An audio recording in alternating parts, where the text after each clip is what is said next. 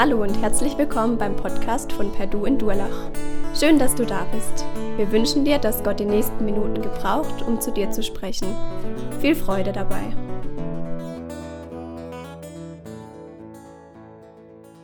Ein herzliches Willkommen auch von meiner Seite in unserem ja, ganz anderen Gottesdienst. Ich begrüße auch euch in den Wohnungen, wo immer ihr gerade seid und uns zuhört. Ich muss so denken, unsere Begrenztheiten sind Gottes Möglichkeiten. Und ich weiß nicht, was so alles jetzt passiert, wo überall, wo Botschaft, Evangelium laufen kann.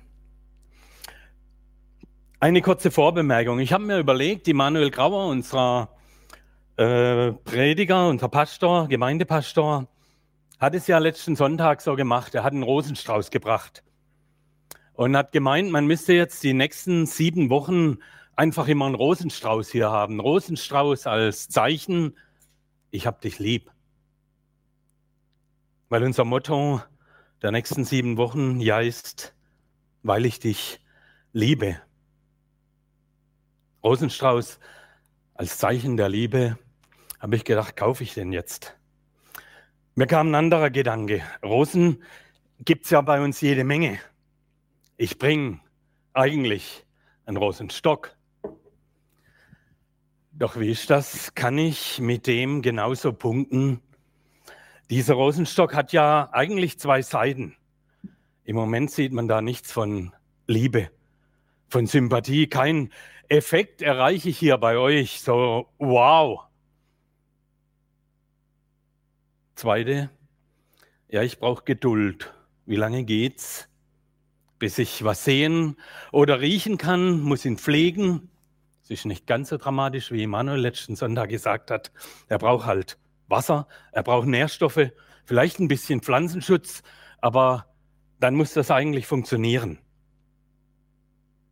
Wie ihr seht, ich habe es gemacht, weil ich dachte, eigentlich passt super. Die Liebe, die Jesus mir entgegenbringt, ist leider oft mit dem ersten Blick nicht sichtbar, nicht wahrnehmbar. Macht bei dir und bei mir vielleicht nicht gleich so, wow. Und zweitens, ich brauche Geduld. Muss manchmal lange warten, und dann noch dazu auch vielleicht selbst was tun, bis ich erkennen darf, wie Liebe Jesu wirklich aussieht. Was er für mich tat. Und doch sind hier Vergleiche, nämlich ich brauche auch Pflege. Ich brauche Nährstoffe, sein Wort und Wasser. Ich lasse diesen Rosenstock jetzt hier stehen und wenn ich von Liebe rede, weil ich dich liebe, dann denk an diesen Rosenstock. Die Geduld und die Liebe, die trotzdem da ist.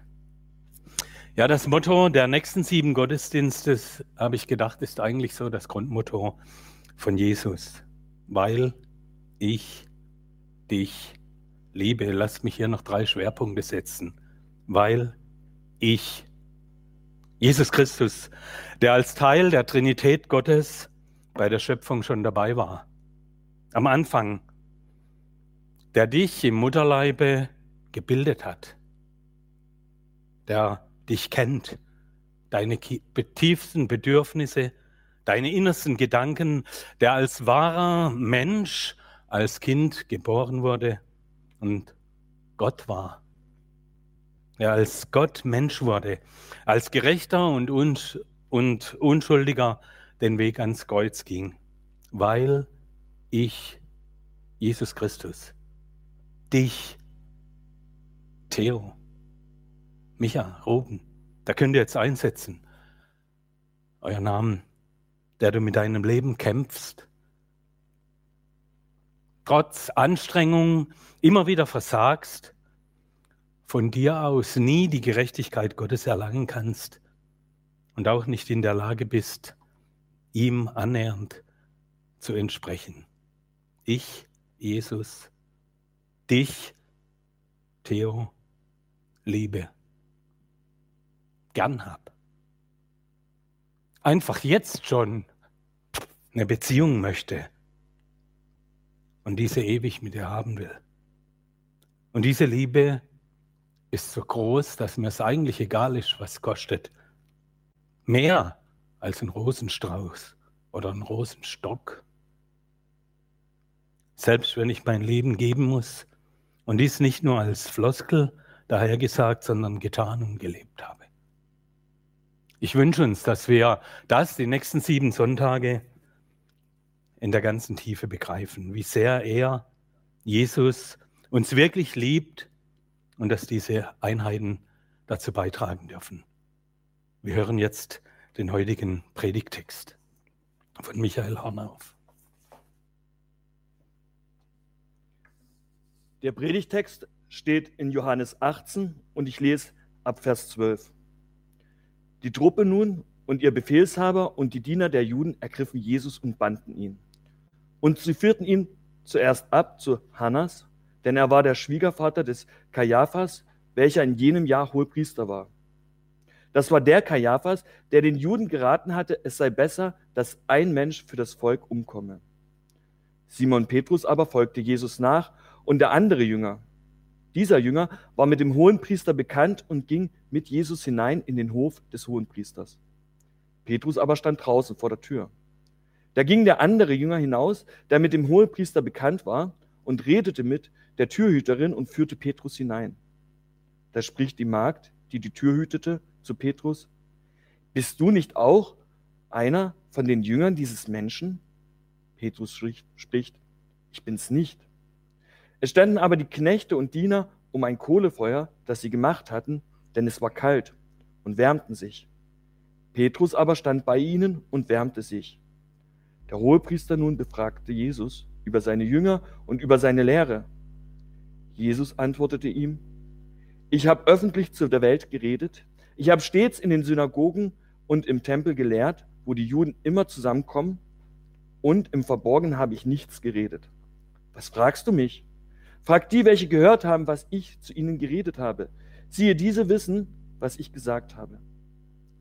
Als er aber dies sagte, schlug einer der Diener, die dabei standen, Jesus ins Gesicht und sprach, Antwortest du so dem Hohenpriester? Jesus erwiderte ihm, habe ich Unrecht geredet, so beweise, was daran Unrecht war. Habe ich aber Recht geredet, was schlägst du mich? Hannas hatte ihn nämlich gebunden zum Hohepriester Kaiaphas gesandt. Simon Petrus stand da und wärmte sich. Da sprachen sie zu ihm, bist du bist nicht auch du einer seiner Jünger? Er leugnete und sprach, ich bin's nicht.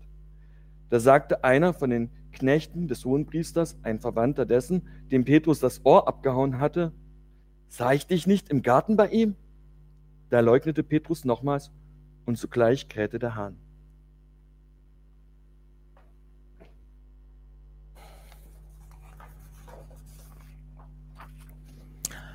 Ortswechsel letzte Woche, Garten Gethsemane, jetzt der Hof des Hohen Priesters. Jesus wurde festgenommen, gefesselt von den Soldaten und Dienern des Hohen Priesters wurde er zu Hannas, dem Schwiegervater des derzeitigen Hohepriesters Käfers, gebracht. Die Hohen Priester damals Vorsitzend, der Hohepriester damals Vorsitzender des Hohen Rates, hatte Aufsicht über alles, was im Tempel, in der Priesterschaft und mit dem Gottesdienst zu tun hatte. Eigentlich auch gleichzeitig die oberste Regierungs- und Richterriege, abgesehen von der römischen Besatzungsmacht, die auch politisch hier Einfluss nahm. Aber gese äh, politisch gesehen war der Hohepriester der oberste Führer. Die Todesurteile zur Zeit Jesu waren allerdings den Römern vorbehalten. In diesem Hof des Hohenpriesters, in diesen Hof wurde Jesus abgeführt. Petrus und Johannes folgten ihm. Wenn Johannes in seinem Evangelium von sich selbst schreibt, tut er es meist nicht direkt. Deshalb steht auch hier ein anderer Jünger. oder wird oft auch von dem Jünger, den Jesus liebte, schreibt er oft. Und in diesem Innenhof, der Tempel war ja in verschiedene Bezirke geteilt, in dem die Wachmannschaft und die Diener sich aufhielten, durfte Johannes mit hinein. Das heißt, er war bekannt, er hatte Kontakte zu, den, zu dem hohen Priester. Petrus war zuerst noch draußen. Lasst uns noch mal einen kurzen Schwenk machen, darüber nachdenken, wer war denn dieser Petrus eigentlich? Was macht ihn aus, dass er so neugierig war? Was wissen wir über ihn? Reflektiert mal. Sein ursprünglicher Name Simon. Petrus, eigentlich sein Beiname. Er war verheiratet. Das liest man da, weil er eine Schwiegermutter hatte. Er hatte ein Haus in Kapernaum, arbeitete als Fischer mit seinem Bruder Andreas zusammen, wurde von Jesus am See Genezareth in den Jüngerkreis berufen. Und oft lesen wir ihn im Zusammenhang mit Johannes und Jakobus. Diese drei standen wohl Jesus am nächsten. Petrus, ein Temperamentsbolzen, begeisterungsfähig. Seine Entscheidungen kommen oft vom ganzen Herzen und direkt. Ein Typ, dachte ich, der eigentlich mir liegt. So, dann was zu sagen, wenn es dran ist und am besten gerade raus. Was er tat, war oft mutig, hatte Hand und Fuß und galt in dem Jüngerkreis eigentlich als der Redner, der Sprecher, der Führende, wird oft an erster Stelle genannt. Ein Beispiel, Jesu Rede wurde von einigen seiner Anhänger als schlecht empfunden. Er wurde abgelehnt.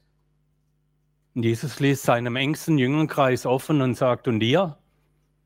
Wollt ihr nicht auch gehen? Und dann ist es Petrus, der sagt, Herr, wohin? sollen wir eigentlich gehen? Du bist der Worte ewigen Lebens hat. Und an anderer Stelle, als Jesus mal fragt, was sagt ihr denn über mich, wer ich denn bin, ergreift wiederum Petrus das Wort und sagt, du bist Christus, der Sohn des lebendigen Gottes. Er traute Jesus enorm viel zu. Herr, wenn du es bist, als Jesus auf dem Wasser herkam, dann heißt mich zu dir zu kommen. Und er wagte es. Und hier sehen wir die menschlichen Züge des Petrus.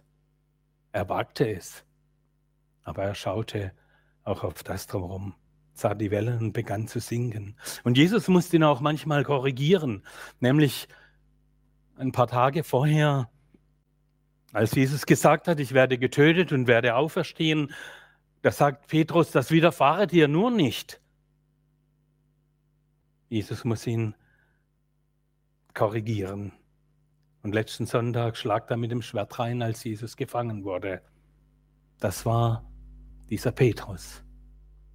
Und dieser wurde jetzt in den Innenhof des Hohenpriesters gelassen. Johannes hatte dafür gesorgt.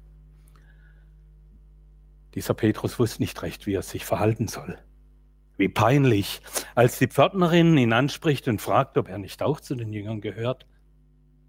Petrus, der eigentlich gerne mitbekommen wollte, wie es um Jesus steht, in diesem Augenblick ein richtiger Hosenscheißer.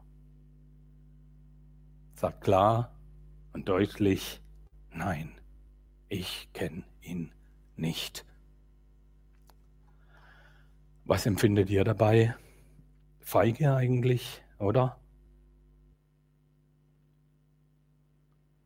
Aber halt mal, waren es nicht zwölf Jünger?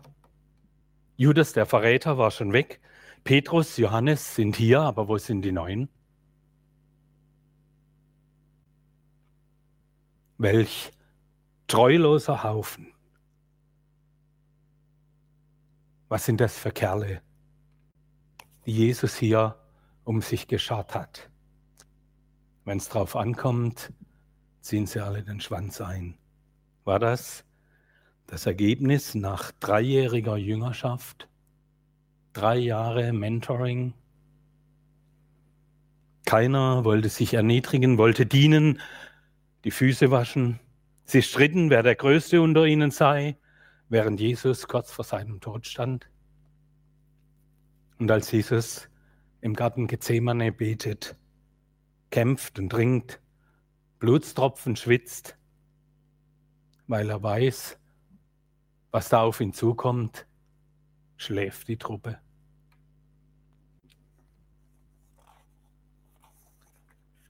Und das sollen Jünger sein, die er sich ausgerufen, ausgesucht hat, die er berufen hat, die vorleben sollen, wie Glaube funktioniert, mit denen er Gemeinde bauen will. Petrus lief ans Kohlenfeuer, das da im Innenhof war, um sich zu wärmen, denn es war kalt. Und in, unserer, in unserem Text wechselt jetzt die Begebenheit zu der anderen Gruppe. Das war die eine Gruppe. Petrus wärmte sich am Feuer mit den Soldaten. Und auf der anderen Seite das Verhör. Vers 19. Der hohe Priester nun befragte Jesus über seine Jünger und über seine Lehre. Jesus antwortete ihm, ich habe öffentlich zu der Welt geredet. Ich habe stets in der Synagoge und im Tempel gelehrt, wo die Juden immer zusammenkommen. Und im Verborgenen habe ich nichts geredet. Ja, fragte ihn über seine Lehre. Was wollte er hören?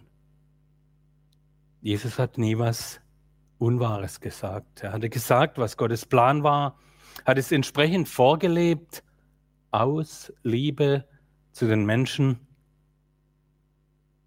hat nie hinten herumgeredet, immer direkt, weshalb es oft auch unangenehm war. Man konnte Jesus keine negative Tat, keine Schuld, keine Sache, die eine Verurteilung wert war, vorwerfen und nachweisen. Trotz mehrerer falschen Zeugen, die aufgestellt wurden, die versuchten, ihn zu beschuldigen, gelang es ihnen nicht. Und Jesus wies darauf hin. Was fragst du mich? Frage die, welche gehört haben, was ich zu ihnen geredet habe. Siehe, diese wissen, was ich alles gesagt habe. Und dann, dann ging es rund, bekam eine Ohrfeige. In Matthäus 27 noch brutaler. Da wird beschrieben, da spuckten sie ihm ins Gesicht und schlugen ihn mit Fäusten. Andere gaben ihm Backenstreiche und sprachen, Christus, weissage uns, wer ist's, der dich geschlagen hat? Hast du das mal auf dich wirken lassen? Kennst du das? Du bist beschuldigt, zu Unrecht bestraft, vielleicht als Kind von deinen Eltern in der Schule oder Ausbildung, vom Lehrer, vom Vorgesetzten an deinem Arbeitsplatz, als jemand, der ehrlich, geradlinig ist, es grundsätzlich gut meint, auf einmal Strafe, Schläge einstecken müssen, erdulden zu müssen, die eigentlich jemand anders verdient hat? Wie empfindest du? Jesus befindet sich gerade in dieser Situation. Und das Besondere ist noch, Jesus hatte eigentlich, wenn man so will, keinen Vorgesetzten. Er hatte alle Macht. Er war eigentlich der Boss, der Herr. Er bekommt eine Ohrfeige, wird geschlagen, wird gemobbt, wird in Fessel gebunden und zum nächsten abgeführt. Was hat er alles ertragen, dass er nicht müsste? Und ich wünsche mir es, dass uns das groß wird die nächsten Sonntage. Versucht es mal, das bewusst festzuhalten, was er auf sich genommen hat, unschuldig. Warum? Weil ich dich liebe. Welch ein Unterschied. Auf der einen Seite das Verhör Jesus durch Hannas.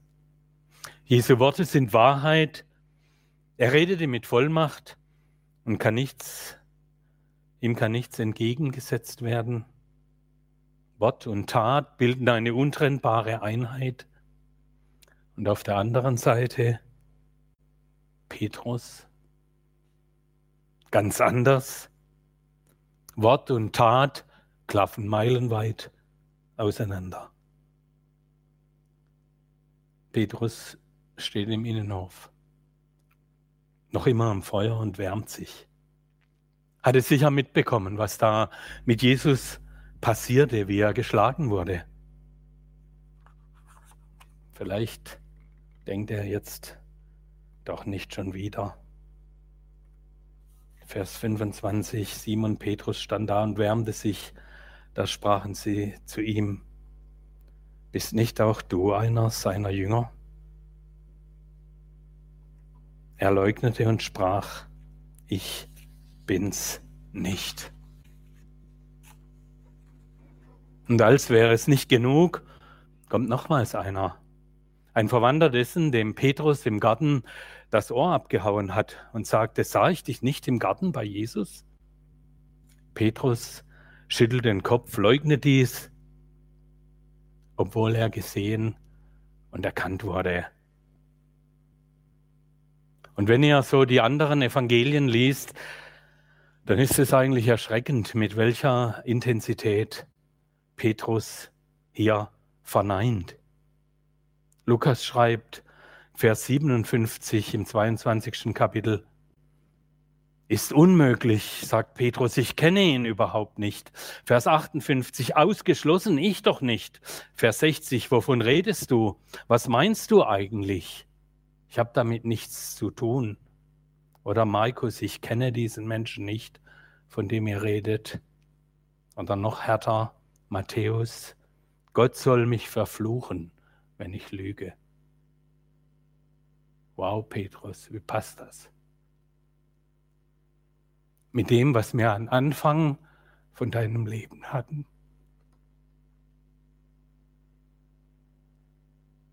Und dann kräht ausgerechnet jetzt der Hahn. Nun, was hat das mit diesem Federvieh, mit diesem Hahn auf sich? Lass ihn doch krähen. Folgendes, als sie zusammen waren nach dem Abendmahl vor zwei Tagen, hatte Jesus die Jünger darauf hingewiesen, dass einer sie verraten würde. Und die Jünger ihn verlassen werden. Und großspurig und vorlaut, wie ein Petrus ist, dann hat er gesagt, wenn alle dich verlassen, ich nicht. Ich bin bei dir, ich gehe mit dir, selbst wenn ich mit dir sterben müsste. Interessant, auch die anderen Jünger beteuerten das. Und wisst ihr, was Jesu Antwort darauf war? Du willst für mich sterben, Petrus? Ich versichere dir, ehe der Hahn kräht, wirst du dreimal geleugnet haben, mich zu kennen. Jetzt war es passiert.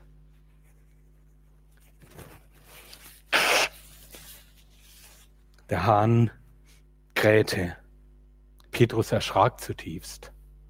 Ich denke, ihm waren die Worte von Jesu noch so richtig im Hinterkopf, im Herz. Er schaute auf seinen Meister. Matthäus wird uns beschrieben, kurz trafen sich die Blicke. Was magen das für Blicke gewesen sein? Vorwurfsvoll? Liebevoll?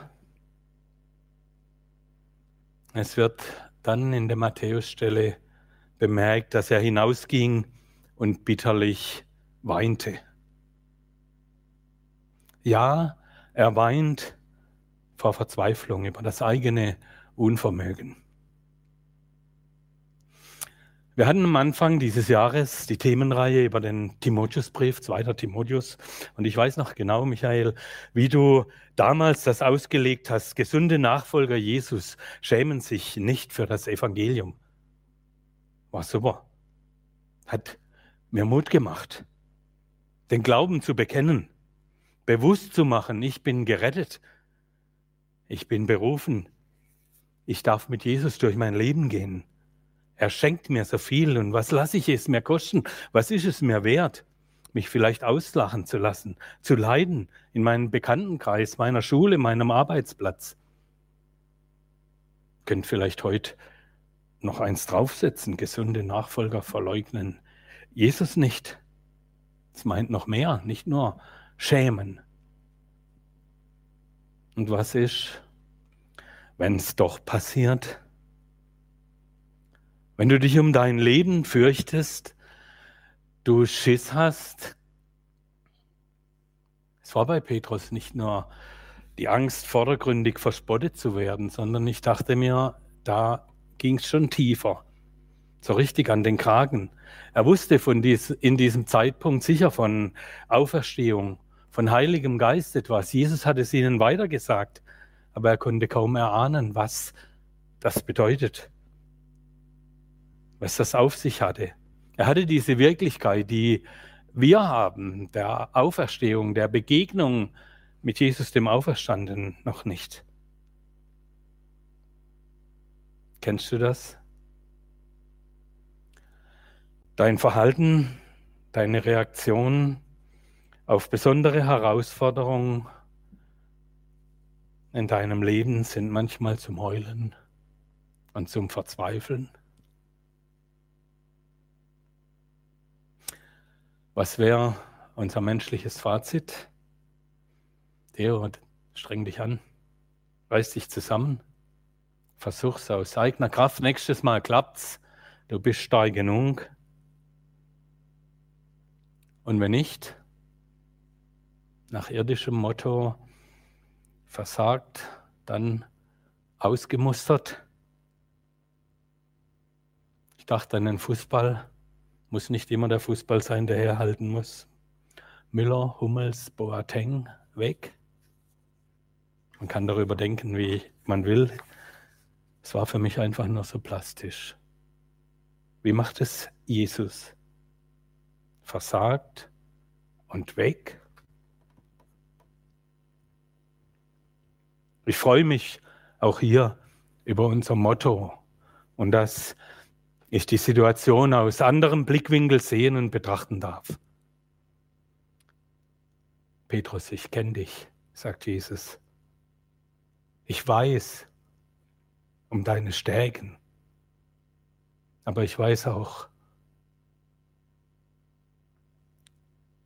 um deine schwachen Seiten.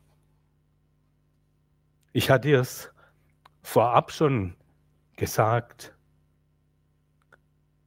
Du aber meintest, stark zu sein. Hast dich mal wieder gehörig überschätzt. Ihr habt es im ersten Lied so toll auf den Punkt gebracht, oder der Texter dieses Liedes. Mitten in dieser Welt, nicht von dieser Welt. Wir wollen und sind doch oft begrenzt. Aber weil ich dich liebe, Petrus, gehe ich weiter mit dir.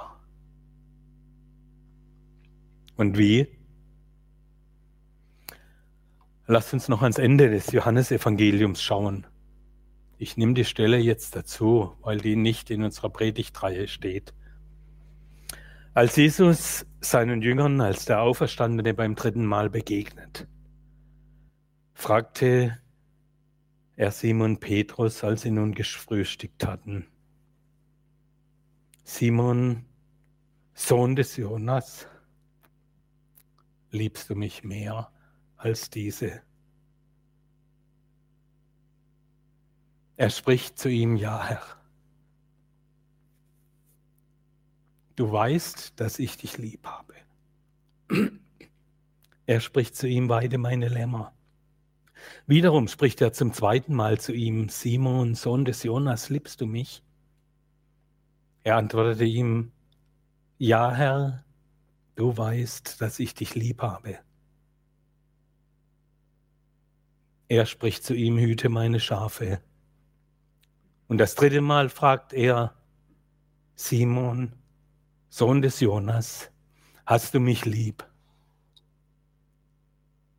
Da wurde Petrus traurig, dass er ihn das dritte Mal fragte, hast du mich lieb? Und er sprach zu ihm, Herr, du weißt alle Dinge. Du weißt, dass ich dich lieb habe. Jesus spricht zu ihm, weide meine Schafe.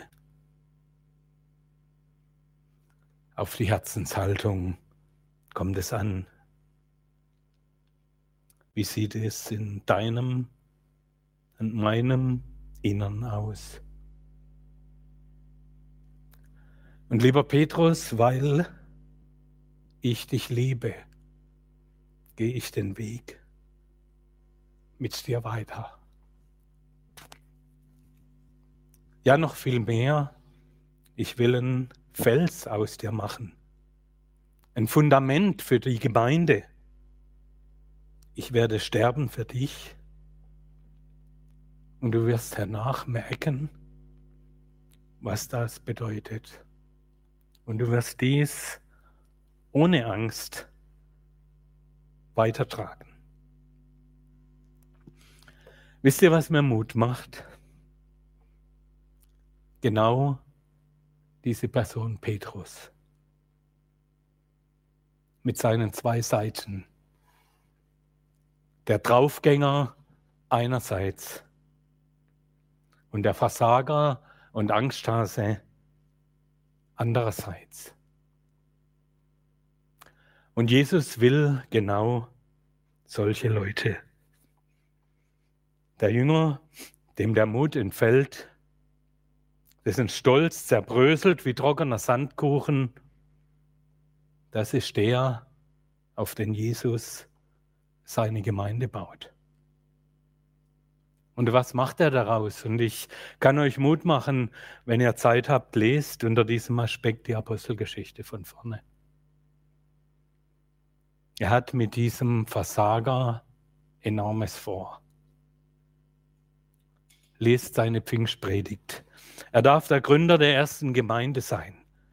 Er bekannte vor dem Hohen Rat, es ist in keinem anderen Heil auch kein anderer Name unter dem Himmel geschrieben als in Christus, Jesus allein.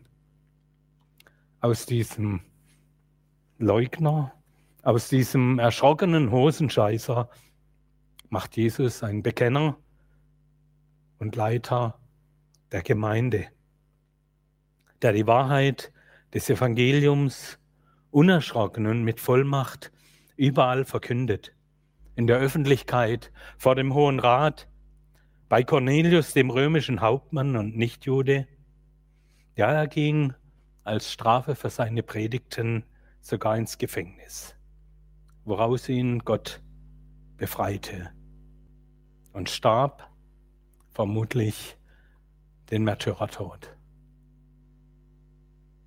Derselbe Petrus,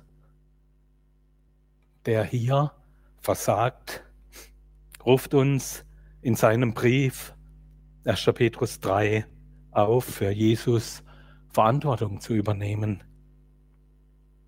Heiligt vielmehr Gott den Herrn in euren Herzen. Seid aber allzeit bereit zur Verantwortung gegenüber jedermann, der Rechenschaft fordert über die Hoffnung, die in euch ist. Und zwar mit Sanftmut und Ehrerbietung und bewahrt ein gutes Gewissen. Wir kommen jetzt zu dir und zu mir und zum Ende. Mut und Versagen liegen manchmal sehr eng beieinander, viel dichter als uns selbst lieb ist. Haben oft falsche Einschätzungen von uns selbst, müssen aber dann erleben, dass es an unserer eigenen Courage und unserem Mut liegt und daran scheitert. Wie oft trauen wir uns was zu und es funktioniert nicht. Doch Jesus steht trotzdem zu uns. Er kennt das menschliche Herz, weiß um die Zerrissenheit zwischen Wollen und Tun, kennt deine und meine tiefsten Abgründe. Mein Versagen an mir und den Menschen um mich herum. Ja, oft muss Jesus mich so weit bringen, dass ich an mir selbst zerbreche. Unsere Selbstsicherheit, unser Stolz, unsere Eitelkeit. Manchmal muss er uns dreimal fragen, liebst du mich wirklich? Bevor aus unserem Herzen kommt, Herr, du weißt alle Dinge. Petrus ist ebenso von sich enttäuscht, aber tief drin in seinem Herzen von Jesus überzeugt. Er weint. Jesus sieht auch jetzt in dein Herz. Er weiß, wie es drin aussieht. Lass dich überwältigen von seiner Liebe.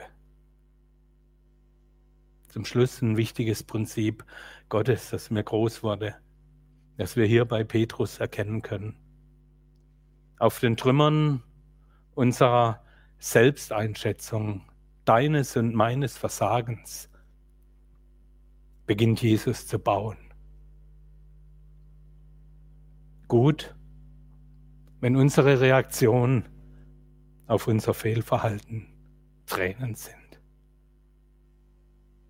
Tränen der Reue und Buße machen unser Herz zum fruchtbaren Acker für Jesus.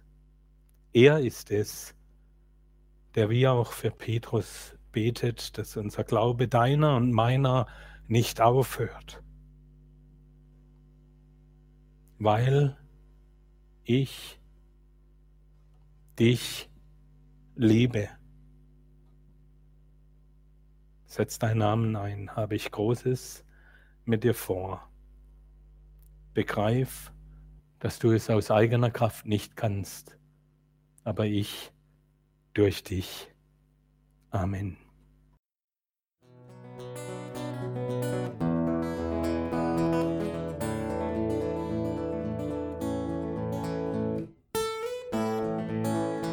Wir hoffen, der Podcast hat dir weitergeholfen.